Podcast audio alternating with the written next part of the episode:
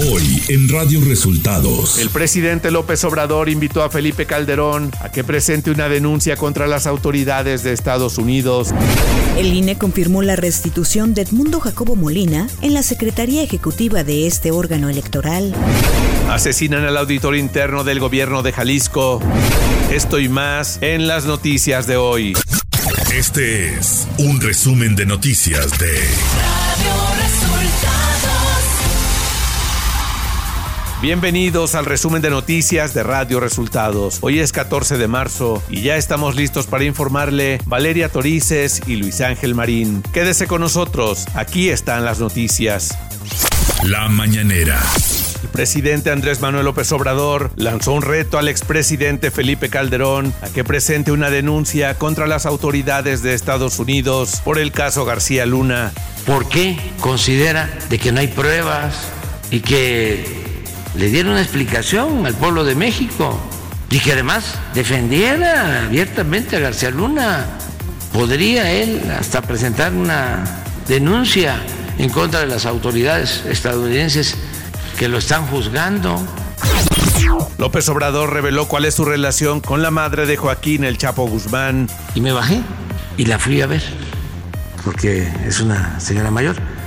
Y la saludé y me dio la carta y me dijo, es que no permiten a mis hijas este, visitar a su hermano en la cárcel. Le quiero pedir, a ver si usted nos ayuda, para que vayan ellas. Yo ya no puedo ir a verlo. Y digo, yo lo veo. Y sí, lo que me decía en la carta era eso. Y ya la saludé y me subí de nuevo a la camioneta ya.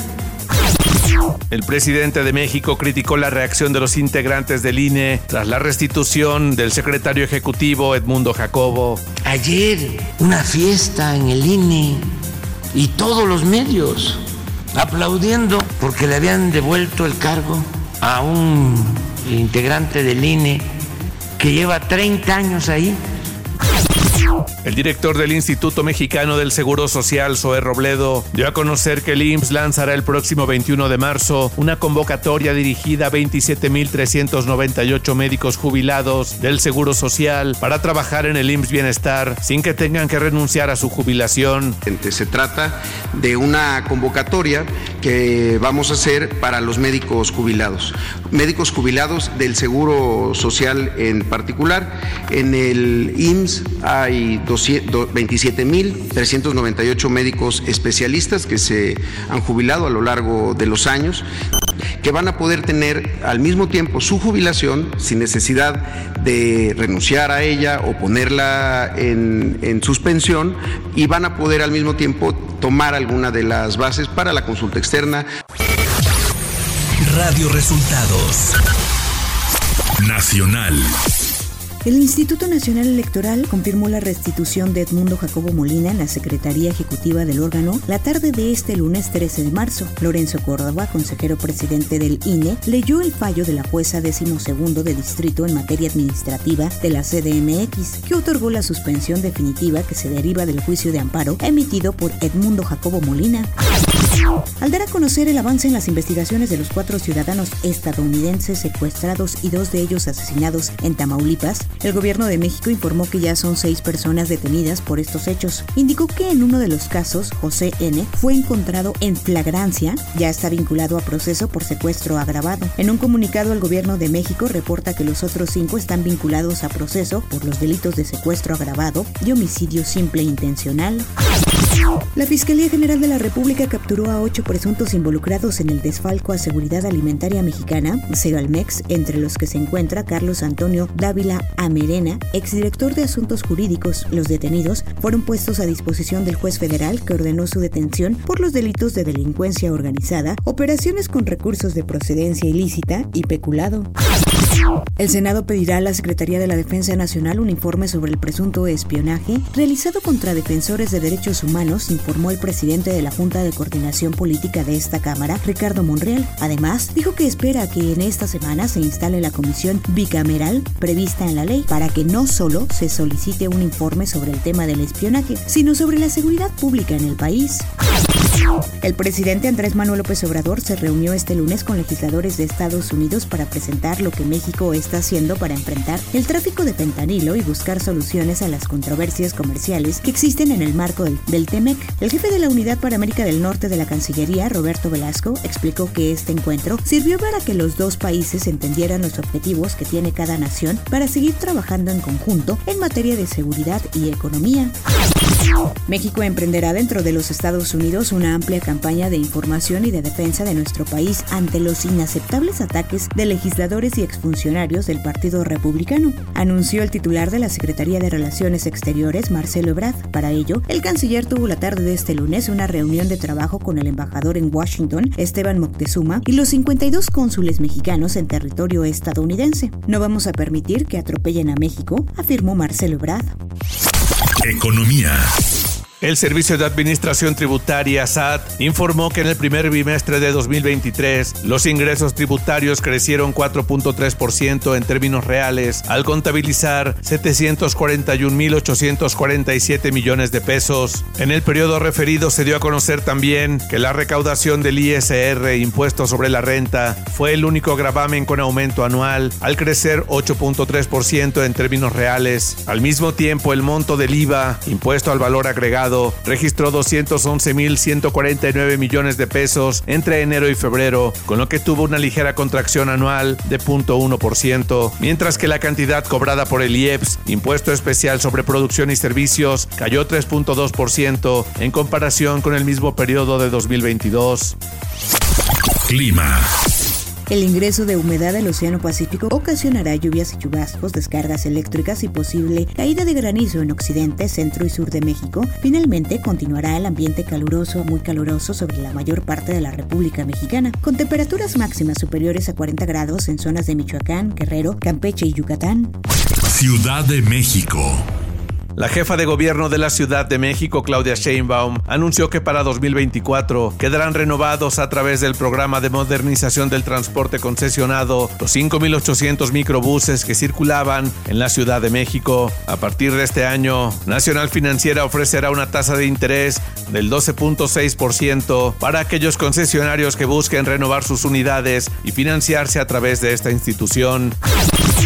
La Secretaría de Turismo de la Ciudad de México estima que la capital del país recibirá una derrama económica de 1.705 millones de pesos durante el segundo fin de semana largo del año, que será del 17 al 20 de marzo.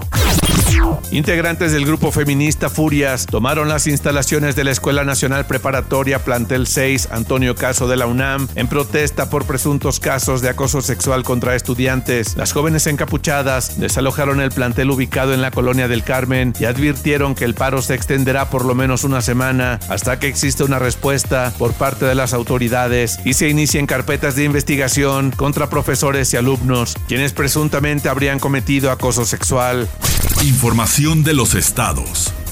El gobernador de Jalisco, Enrique Alfaro, confirmó el fallecimiento de Alfredo Velasco Lares, director de la Auditoría Interna de la Secretaría de Administración del Gobierno de Jalisco. Cuando se transportaba a bordo de su vehículo oficial, Velasco Lares fue ejecutado la noche de este lunes sobre la avenida López Mateos y Las Moras, en las inmediaciones del municipio de Tlajomulco.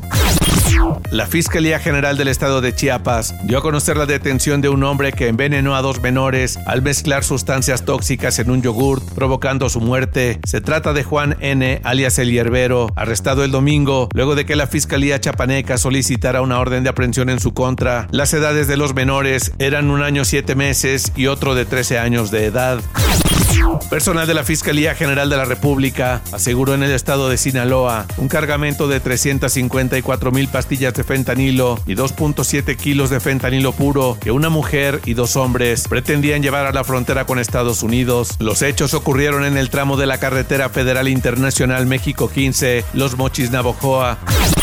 El gobierno de Nuevo León pidió apoyo a la Profepa, Procuraduría Federal de Protección al Ambiente, para iniciar una investigación en empresas por los olores a gas que se desprendieron la noche de este lunes en diversos municipios de la zona metropolitana de Monterrey. A través de sus redes sociales, el gobernador Samuel García publicó una ficha informativa donde dio a conocer que Protección Civil del Estado ya solicitó la colaboración de la Profepa. Radio Resultados Internacional.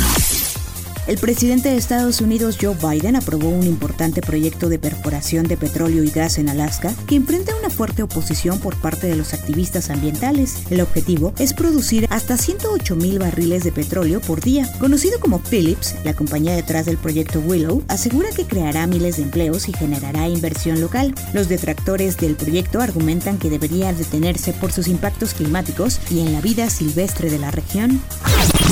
Los diputados rusos aprobaron este martes una enmienda legal que castiga con duras penas de hasta 15 años de cárcel a quienes critican a los grupos armados como los mercenarios de Wagner o difunden información falsa sobre los voluntarios que participan en la invasión militar a Ucrania. Además, la reforma también estipula penas de hasta 7 años de prisión para aquellos que desprestigian a cualquier participante en lo que Moscú llama operación militar especial. La oposición al Kremlin sostiene que esta legislación fue creada para criminalizar las críticas al conflicto.